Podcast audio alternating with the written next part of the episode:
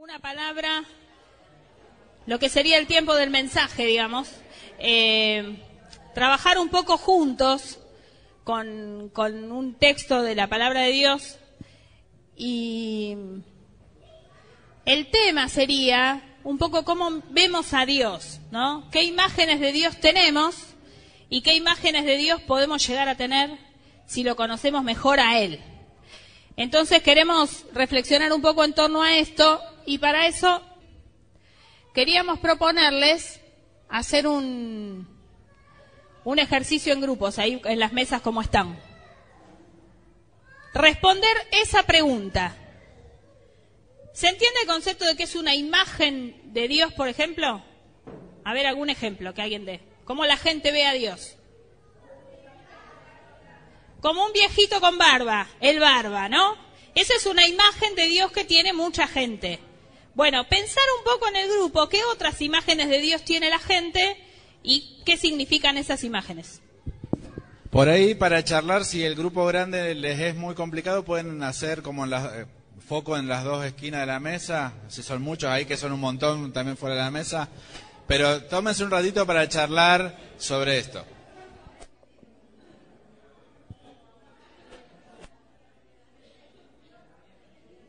Ya están, ahora sí. Bueno, vamos, vamos. ¿Qué imágenes de Dios tiene la gente? Levanten la mano si les acerco el micrófono. ¿Quién va a hablar primero? Acá, Walter, vamos. Ah, pará que te amo nota y todo. Epa. Bueno, cualquier cosa te censuro. Ah, eh, Ana dijo, este, uno... Sí. A ver, Sí, con nombre y, ape- con nombre y apellido. Este, un viejito de barba blanca. O este, el ojo dentro de un triángulo. Creo que estaba pensando en los dólares. ¿sí? Este, Betina, este, una fuerza, una energía. Star Wars este, anda por ahí. Este, ¿Algo para después de la muerte? Sandra, algo para después de la muerte. Castigador, carcelero, dijo este, Viviana. Este, algo que anda por ahí. Marcela, algo que anda por ahí. Y lo último, un facilitador, dijo Fernando. Bien. con ustedes tengo entrevista pastoral de a uno después, ¿está bien? Claro, gracias, Walter. y así no dijo nada él, claro. La- acá hay una disyuntiva en la pregunta. Es, ¿Qué imagen tiene de Dios tiene la gente o uno? O sea, no es lo mismo. o sea, La no idea- es lo mismo. Ya quieren zafar de la entrevista, ¿viste? Ya no, no es somos nosotros, es la gente.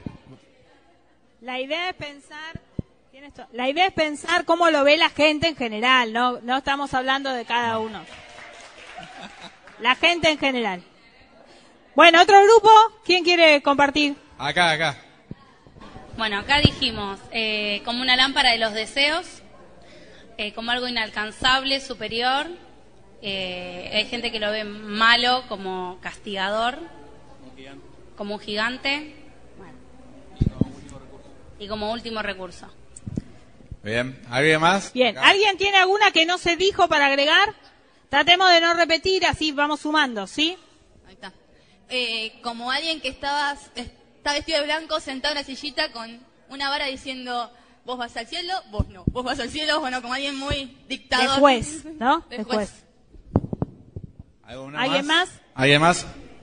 Edith. Acá también dijimos muchas cosas de las que se dijeron, pero eh, pensamos en que mucha gente dice no existe Dios porque si no, no pasaría esto, no pasaría aquello, no pasaría otro. Una idea como que Dios estuviera distraído, ¿no? Si es O que no existe existe, o no le importa, O, o que ¿no? le importa lo que sufre la gente. Sí, este. Lo, lo ve como un todo, o sea, todo es Dios, ¿no es cierto? La creación es Dios, o sea, no tiene una relación personal. Y además de eso lo mezcla con, eh, con los santos. Lo pone a Dios en el nivel de Gauchito Gil, que no es un santo, es, eh, es algo fuera Más de la popular, fe. claro. Claro, con, con San Expedito, entonces, este, todo en la misma línea. O sea, al, al no tener la relación personal no sabe diferenciar. ¿Vos querés agregar algo? Pastor, así como un gigante, así que me cargas. Aupa. Un gigante, sí. Bien, ¿quién más? Acá el último grupo le- ya le dijeron casi todo. ¿Tienen alguna para agregar? Ahí, espera, espera que te alcanza Jorge el micrófono. Entre las preas y algunos niños salió aburrido, como que lo ven aburrido, y bueno, otra que salió también como hombre. Bien. Bueno, hay muchas imágenes dando vuelta y lo que queremos en esta mañana, poner que sigue, es ir a ver en un texto bíblico muy especial qué imágenes de Dios podemos encontrar ahí. Vamos a leerlo, Salmo 23. ¿O lo quieren decir de memoria? Esa. Los que, los que estudiábamos la Biblia de memoria todavía nos acordamos del Salmo 23, ¿no? Es un lindo texto para aprenderse de memoria. Dice, Jehová es mi pastor, nada me faltará, en lugares de delicados pastos me hará descansar, junto a aguas de reposo me pastoreará, confortará mi alma, me guiará por sendas de justicia por amor de su nombre. Aunque ande en un valle de sombra de muerte, no temeré mal alguno, porque tú estarás conmigo. Tu vara y tu callado me infundirán aliento. Aderezas mesa delante de mí en presencia de mis angustiadores. Unges mi cabeza con aceite, mi copa está rebosando. Ciertamente el bien y la misericordia me seguirán todos los días de mi vida, y en la casa de Jehová moraré por largos días. Bueno, la idea sería que ahora vuelvan a leer el Salmo y que vean de qué maneras se nos presenta a Dios en este Salmo, ahí por mesa. ¿Está bien? ¿Se entiende la pregunta? Bueno, A trabajar. Vamos.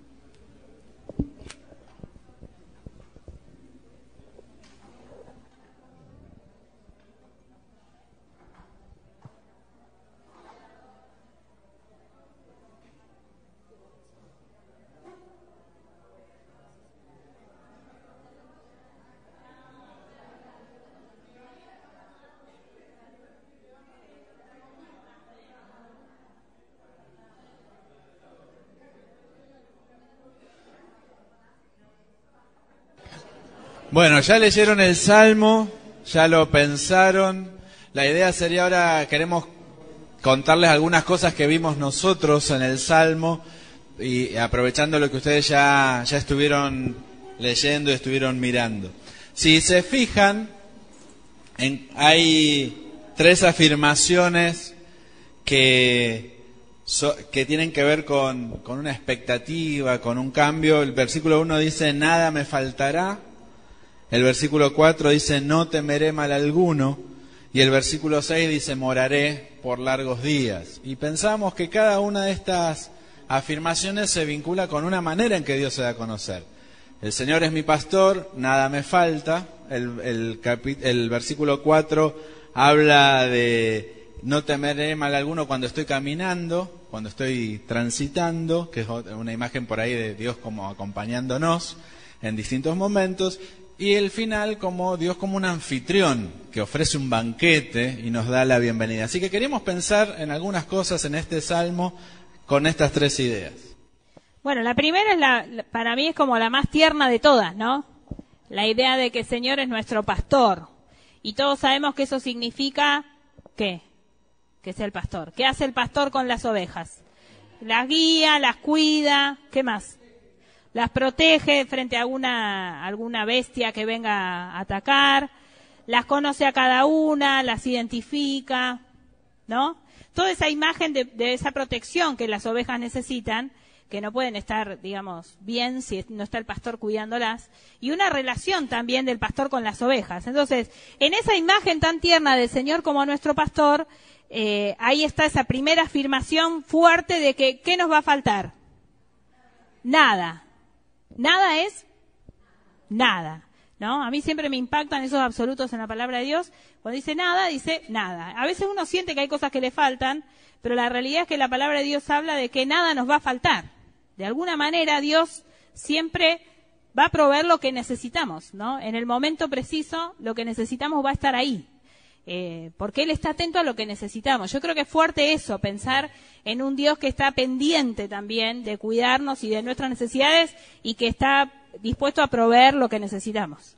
Ahora, la clave por ahí, o una de las claves del texto es que Jehová, dice el salmista, es que mi pastor, ¿sí? No es un pastor, no es el pastor, es alguien a quien yo sigo, alguien por quien me dejo pastorear. Y el trabajo del pastor no es darle de comer en la boca a la oveja. ¿Qué hace según el Salmo?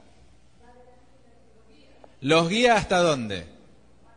A los lugares de delicados pastos. La responsabilidad del pastor es acompañarnos o guiarnos y decirnos acá tenés que comer. Ahora, el esfuerzo de masticar, sacar la hierba, y hacer todo el proceso digestivo es de la oveja, ¿no? Y el dejarse pastorear tiene que ver con esto, dejar que Dios nos lleve a los lugares o a, a las relaciones o a las experiencias que son de alimento para nuestra vida. Dejar que Él cuide de nosotros es dejar que Él nos acerque a lugares donde podemos recibir el alimento que necesitamos para la vida cotidiana. Y junto con el alimento, Dios también nos da el descanso, ¿sí? Nos, nos, lleva a lugares donde podemos descansar. Ahora, ¿quién decide si descansa o no? La oveja, ¿no? Porque dice que este, junto a aguas de reposo me pastoreará. Ahora, si la oveja es hiperactiva y va corriendo para todos lados, ¿sí? Se complica, ¿no? El pastoreo. No sé por qué se ríe y me mira. No sé. Bueno, Dios Puede quiere ser darnos. una coincidencia. Dios quiere darnos espacios de descanso, ¿no? Vivimos en un tiempo donde cuesta descansar. Al menos a mí me cuesta descansar, ¿no? Estamos con muchas, muchas veces, depende del lugar donde cada uno esté, las demandas que tiene, en la vida cotidiana, en el trabajo. Para las mujeres generalmente es un desafío encontrar espacios de descanso por la gestión doméstica, ¿no? Que no termina nunca. Siempre hay, ¿no? Que limpiar, que ordenar, que planchar, que las compras, que nunca termina. Entonces, es difícil muchas veces en el ritmo cotidiano que uno lleva encontrar momentos de descanso. Ahora, acá cuando habla de Dios, habla de un Dios que se ocupa también de darnos espacios de descanso y creo que eso también tiene que ver con poder confiar en Él. Muchas veces no descansamos porque no confiamos en que Dios está con nosotros, en que Dios se va a ocupar que nada nos falte y estamos nosotros queriendo hacer todo, ¿no? Y cuando nos ponemos en ese lugar, no damos espacio para que nuestra alma pueda descansar. ¿No? Podemos dormir bien, no podemos sentirnos bien, no nos damos ese permiso de descanso que necesitamos. Dice el versículo 3, confortará mi alma, me guiará por sendas de justicia, por amor a su nombre. La idea de que Dios cuida, conforta, reconforta todo nuestro ser, ¿no? Esa es la idea de, de alma, es toda nuestra vida. Pero hay algo que es muy profundo, nuestro ser interior, donde necesitamos ese, ese cuidado, ese mimo de Dios. Nuestra hiperactividad cotidiana, nuestro correr, nuestras preocupaciones, ¿sí? Vieron esto que dicen, boleta, hay que votar boleta completa, y algunos ponen la boleta completa de la luz, del gas, de, ¿sí? Y uno se preocupa, ¿cómo va a pagar? Qué va a hacer, si va a tener trabajo, cuánto va a durar, ¿sí? Porque sabemos que el Señor es nuestro pastor y nada nos falta, y lo, lo podemos dar testimonio en lo que hemos vivido, pero a la vez es cada día estar alimentando la fe, que nuestra alma diga, yo puedo descansar en Dios, Dios me va a sorprender. Y dice el pasaje que Dios cuida de toda nuestra vida, pero y en ese toda nuestra vida también ministra, también nos acompaña en lo más profundo de nuestra ser, nuestro ser interior. Y ahí nos recuerda que por amor a quien es Él, Él va a seguir bendiciéndonos y va a seguir cuidándonos. Y nos guía, ¿no? Por sendas de justicia. Dios nos va a guiar por cosas que sean buenas. No nos va a guiar por cualquier lado. A veces nosotros vamos por cualquier lado, pero si seguimos la guía de Él, vamos a ir por lugares que son buenos, que tienen que ver con, con quién es Él, ¿no? Con su identidad como nuestro Dios, que siempre nos va a llevar por lugares de justicia. El versículo 4, ahí hacemos, aparece esa idea del Señor que va con nosotros, ¿no? Cuando dice, aunque ande en valle de sombra de muerte, ¿qué va a pasar? No temeré. En general, cuando estamos en una situación de peligro, lo primero que sentimos es temor, miedo, pánico, diferentes grados de, ¿no? Podemos usar varios sinónimos. pero nos genera miedo las situaciones de peligro y es algo lógico que genere miedo. Ahora, acá el salmista lo que dice que él no va a tener miedo. ¿Por qué? ¿Por qué no tiene miedo? Dice el versículo, no temeré mal alguno porque tú estarás conmigo. ¿Sí? El Señor está conmigo, esa es la razón por la cual puedo no tener miedo, aunque lo más lógico sea que tenga miedo. Si ando en un lugar peligroso donde puedo morir y voy a, tender a sentir miedo, ¿no? Pero sé que el Señor está conmigo, entonces no tengo miedo. Y ahí está esa, esa relación en lo que uno cree en la situación, ¿no? Creer que algo malo va a pasar y aferrarme a eso y morir de miedo, o creer que el Señor está conmigo y entonces puedo no tener miedo. ¿No? Son las dos reacciones posibles que tenemos en una situación de peligro y acá la imagen es tan fuerte. El Señor está conmigo, entonces puedo no temer.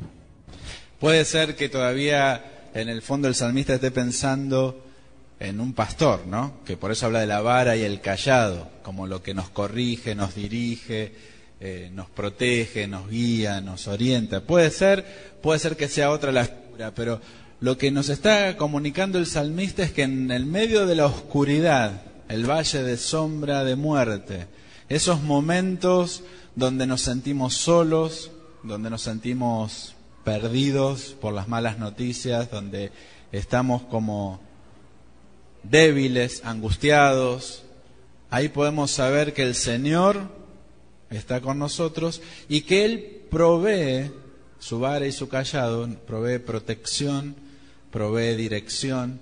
Y eso, dice el salmista, es lo que me da aliento. Saber que Dios está conmigo y que Dios tiene las, los elementos y la capacidad para guiarme y también para corregirme, para defenderme. Por ahí creo que una de las cosas más fuertes de esta época es el desaliento, ¿no? La desilusión, la, las, las cosas que no salen como uno espera, traen mucho desaliento desánimo, falta de esperanza. Bueno, el pasaje habla de un Dios que está con nosotros y nos da justamente eso, ¿no? Nos da aliento.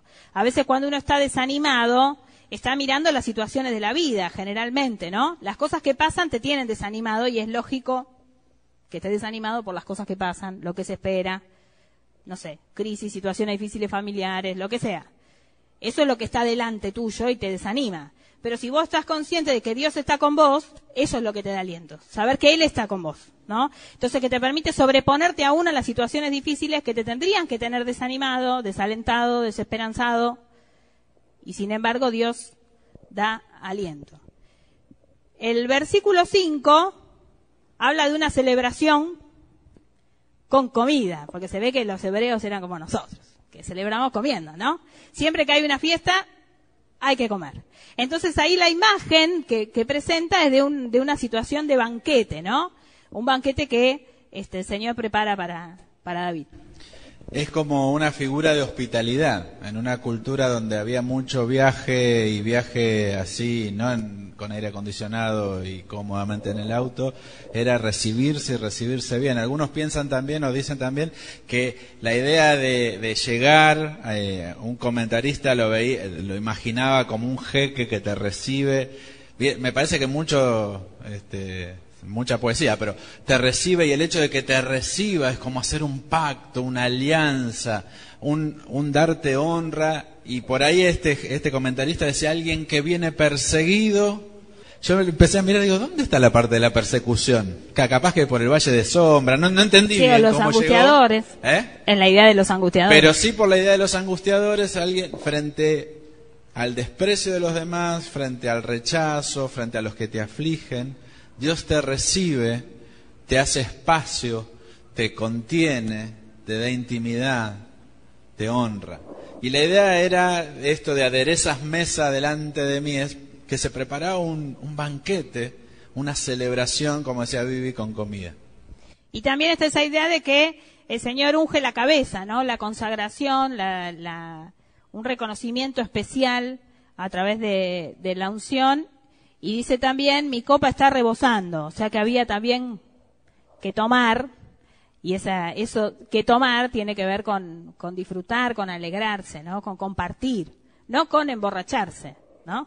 Sino con, con una situación de celebración también y de alegría, que son cosas que Dios quiere darnos. Y para mí siempre este, este pasaje me da esa idea, ¿vieron eso que se dice vulgarmente como de enrostrarle a alguien? De decir, bueno, los que te angustia, mira, mira lo que está pasando. ¿No? Y creo que muchas veces cuando alguien es angustiador para nosotros, nosotros queremos hacer algo en contra de esas personas o reaccionar, en el peor de los casos tomar venganza o demostrarles algo. Y en realidad el pasaje habla de que Dios se ocupa de eso también. ¿no? Cuando hay alguien que nos está queriendo hacer mal, en algún momento Dios le va a hacer dar cuenta quiénes somos nosotros para Él y quién es Él para nosotros y ellos se van a quedar ahí mirando. ¿no? Este, y creo que también tiene que ver con, una, una idea muy interesante de no enfocar nuestra atención en la gente que nos angustia, sino en quién es nuestro Dios.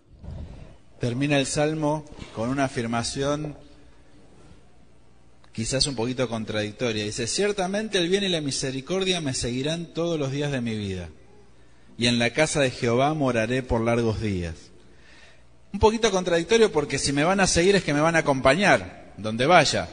¿No? Pero voy a estar en la casa del Señor todos los, por largos días. Así que no está muy claro si el salmista habla de ir a la casa de Dios y volver, o, o cómo se lo está imaginando, pero son, más allá de esta, de esta cosa que no podemos explicar del texto tan claramente, sí dice un par de cosas muy importantes. Primero, el anhelo de intimidad. Estar en la casa del Señor, estar en el templo, no era un valor por el templo en sí. Era un valor por la presencia de Dios en ese lugar. En un contexto en el que Dios no se hacía presente en la vida de todas las personas, sino que estaba, vivía en el templo, si ese era el lugar santísimo donde estaba, en ese contexto, si vos querías tener plena comunión con Dios, estar en la presencia de Dios, tenías que ir al templo. Hoy en día vos y yo somos templo. El Espíritu Santo mora en nosotros cuando Jesucristo es el Señor de nuestra vida. Pero todos sabemos que podemos tener más comunión con Dios de la que tenemos y que podemos estar más rendidos a Dios de lo que estamos. Y el anhelo del salmista es el resultado de esta relación. Dios me, me da los bienes que necesito, me da más, me honra en presencia de mis angustiadores y Dios me ofrece esa intimidad. Y dice el salmista, yo voy a estar en la casa del Señor, en la presencia del Señor, en intimidad con el Señor, todo el tiempo que pueda. Y esa es una promesa para vos y para mí también. Y también creo que es importante destacar esta idea de que el bien de Dios nos sigue y su misericordia, que se renueva cada día, ¿no? Se renueva cada día porque cada día nos la gastamos, la misericordia de Dios. ¿eh? Y Dios nos da otra oportunidad. Dios nos perdona, nos deja volver a empezar, nos acepta con nuestros errores, nos ama a pesar de las cosas que hacemos mal. Y Él está con nosotros cada día, ¿no? Y eso, eso nos acompaña todo el tiempo. Dios como un pastor cuida, guía a la oveja, la lleva a los lugares donde puede conseguir el mejor alimento y el descanso. Dios es como un compañero a lo largo de las oscuridades de la vida y de las alegrías también. Y está ahí para defendernos, para estar presente, para darnos ánimo, para darnos aliento, para que podamos estar bien. Y Dios siempre está dispuesto a honrarnos, a acompañarnos, a defendernos, a darnos un lugar especial y está listo para que tengamos el bien y la misericordia como compañeros de vida y para que podamos tener mayor intimidad con Él. Esas son las imágenes que encontramos en el Salmo. El tema es, ¿cuál es la imagen de Dios que vos estás teniendo ahora? ¿Cómo lo ves a Dios? No sé. No para que lo digas, para que lo pienses. ¿Cómo lo estás viendo? ¿Qué de estas imágenes de Dios te estás perdiendo en tu experiencia con Él? A lo mejor solo lo ves como tu jefe, porque sos su siervo, y no lo ves como tu padre, que también es, porque sos su hijo. A lo mejor lo ves como alguien exigente, a lo mejor ni lo ves, lo sentís lejos tuyo. Bueno, ¿cuál es tu situación? ¿Y estás viendo a Dios como estas imágenes que, nos plantea la palabra o no? Un poco el desafío de esta mañana es pensar cada uno en su corazón cómo necesitamos conocer más a Dios en este tiempo de nuestra vida. ¿Qué imagen de Él necesitamos conocer? Porque no la estamos todavía experimentando en nuestra, en nuestra vida de todos los días con Él. Así que te invitamos a que cierres tus ojos y le respondas en oración. Por ahí le puedes decir, Señor, yo te estoy viendo así y necesito verte de una manera nueva. Por ahí este, puedes decirle, Señor, necesito conocer este aspecto de quién sos vos. Por ahí le puedes pedir perdón, perdón si no te dejas pastorear y que te lleve a donde quiere.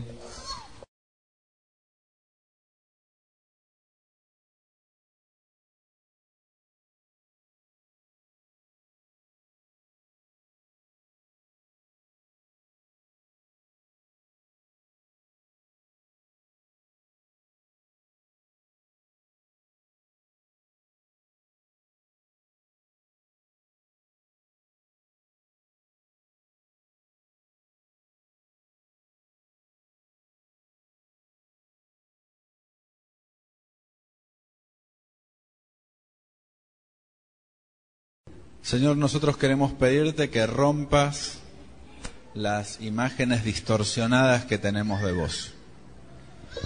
Señor, presentamos ante vos esas imágenes que nos hemos hecho de quién sos vos y de cómo actuás. Y te pedimos que todo lo que está equivocado, vos lo sanes, lo corrijas, lo deshagas. Y también queremos pedirte que vos te des a conocer de maneras nuevas en nuestra vida. Cada uno de nosotros necesitamos conocerte y conocerte de una manera que es novedosa, que es fresca, que, que es pertinente para este tiempo de nuestra vida. Por eso te pedimos, Señor, que vos te des a conocer que vos seas todo lo que tenés que ser en nosotros. Que podamos experimentar la seguridad de que con vos nada nos falta, aun en momentos en que parece que nos falta todo. Que podamos sentir que vos estás acompañándonos y podamos sentir que vos nos das aliento en los momentos de valle de sombra de muerte. Que podamos ver que en medio de nuestra angustia y frente a aquellos que nos angustian, vos estás ahí honrándonos, conteniéndonos, que podamos conocer más de tu presencia. Oramos en el nombre de Jesús. Amén. Y yo te invito a que pienses en Dios. ¿Qué imagen necesitas conocer de Dios? ¿Sabes? La adoración nos ayuda a enfocarnos en aspectos de Dios que necesitamos conocer más. Lo mismo la oración. Viste que hay momentos en tu vida como que siempre, no sé, orás reconociendo a Dios como santo o como bueno o como todopoderoso porque probablemente eso es lo que vos necesitas conocer de Dios en ese tiempo y probablemente es lo que Dios quiere dar a conocer en tu vida en ese tiempo. Así que ahora que vamos a participar de otras formas de adoración, además de la ofrenda y el diezmo, yo quiero invitarte a que te enfoques en Dios, que pienses en Él y que lo reconozcas, que reconozcas quién es, cuál es su presencia en tu vida, cómo lo necesitas que la adoración sea una expresión, una respuesta a la palabra y una expresión de nuestra, nuestro encuentro con Dios.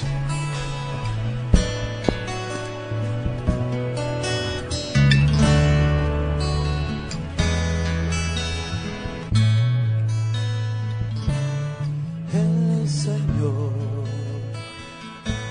es mi pastor nada faltará. El Señor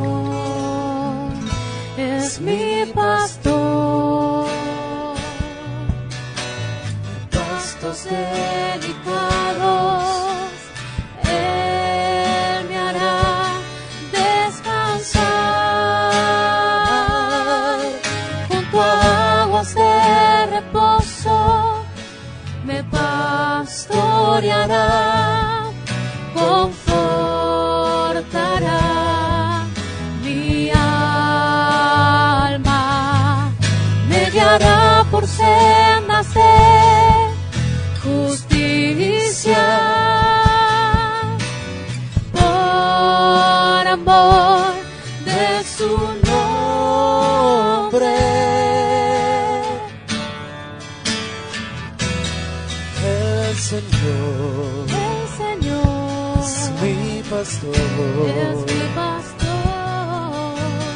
Nada me faltará. El Señor, el Señor es mi pastor, es mi pastor. Pastos delicados. Él me hará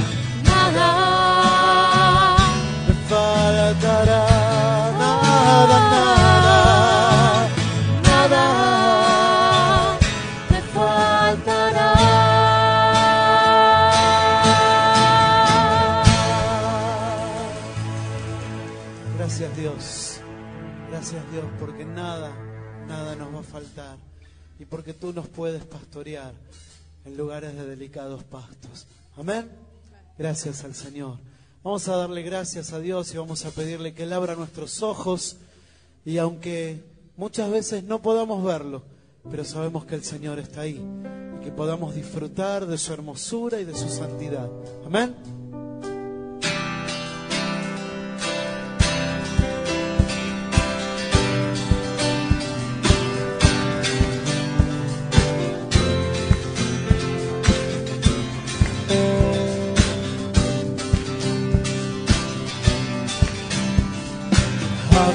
Mis ojos, oh Cristo.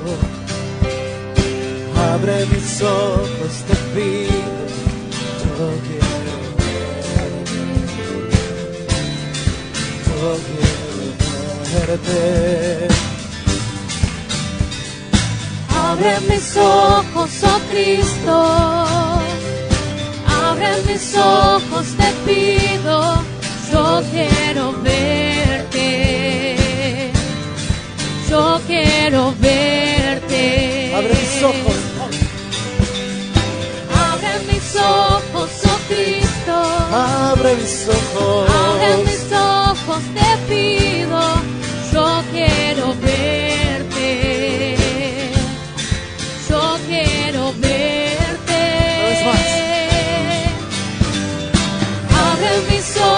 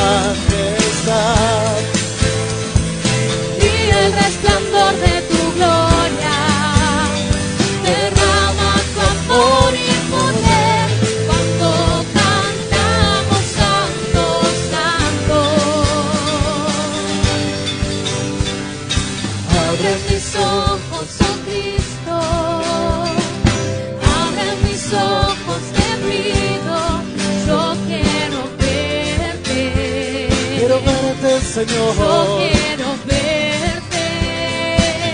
Si le abre mis ojos. Abre mis ojos, oh Cristo. Abre mis ojos. Abre mis ojos, te pido. Yo quiero verte. Yo quiero verte. Contemplar a tu majestad.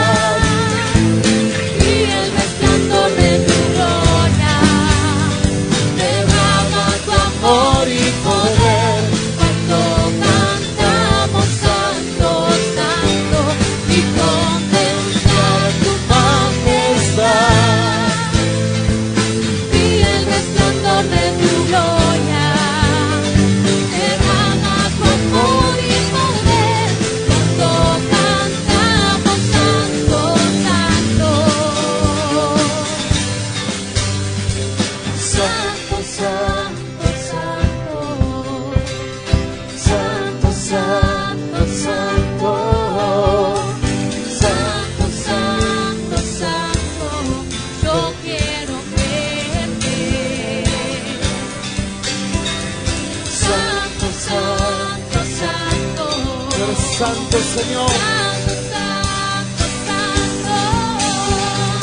Santo, santo, santo, yo quiero verte. Sí, Señor, decile. Santo, santo, santo, Santo, santo, santo. santo, santo, santo, yo quiero verte. Más. Santo, santo, santo, Santo, santo, santo. santo, santo, santo, yo quiero verte. Sí, Señor. Dale un aplauso al Señor.